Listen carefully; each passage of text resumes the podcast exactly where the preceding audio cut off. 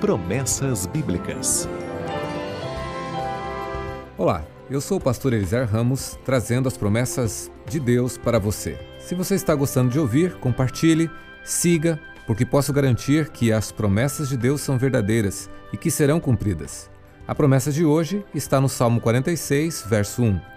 Deus é nosso refúgio e fortaleza, socorro bem presente na angústia. Este verso inicia uma série de promessas que ressaltam a segurança que encontra aquele que confia em Deus, mesmo quando o mundo está em convulsão. Quando eu tinha uns 4 anos de idade, meus pais mudaram-se do sítio para a cidade. Fomos morar num bairro da periferia de Chapecó, estado de Santa Catarina. Meu pai construiu uma casa de madeira. Esse tipo de casa é muito comum por lá ainda hoje. A casa era alta e a cidade de Chapecó é um lugar em que aconteciam muitas tempestades. Até hoje é assim. Quando a tempestade vinha, o vento sacudia a nossa casa. Minha mãe punha meu irmão e eu embaixo da mesa e começava a recitar salmos, entre eles o Salmo 46. Que segurança uma mesa poderia oferecer em meio à tempestade?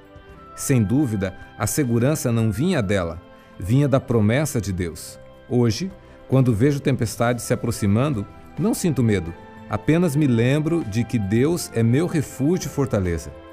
Ele é o lugar seguro não só para as intempéries, mas para todo tipo de problema que faça o chão sumir sob os seus pés.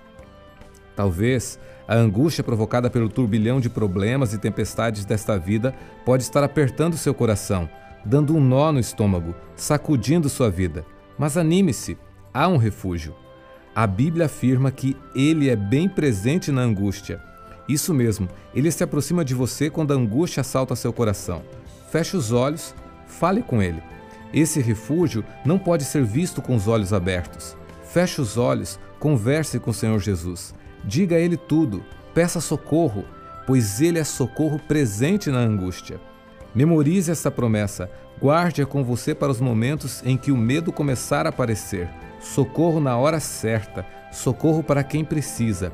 É exatamente isso que Jesus promete a você. E se ele prometeu, pode confiar.